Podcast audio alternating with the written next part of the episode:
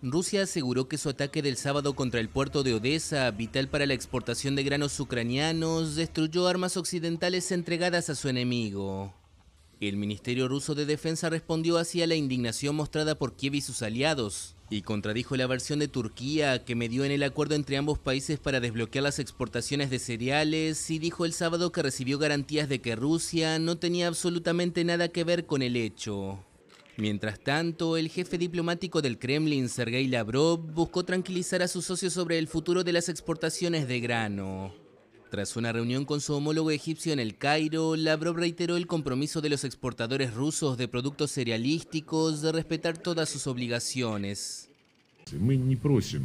No pedimos el levantamiento de las sanciones, este es un problema que requiere una atención separada. Solo vamos a desarrollar ahora nuestra economía contando con socios fiables, no con aquellos que han demostrado una vez más su total falta de fiabilidad.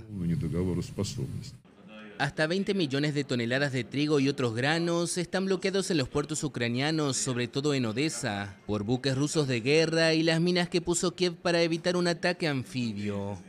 Responsables ucranianos afirmaron que había grano almacenado en el puerto en el momento del ataque el sábado, aunque los depósitos no parecen haber sido afectados.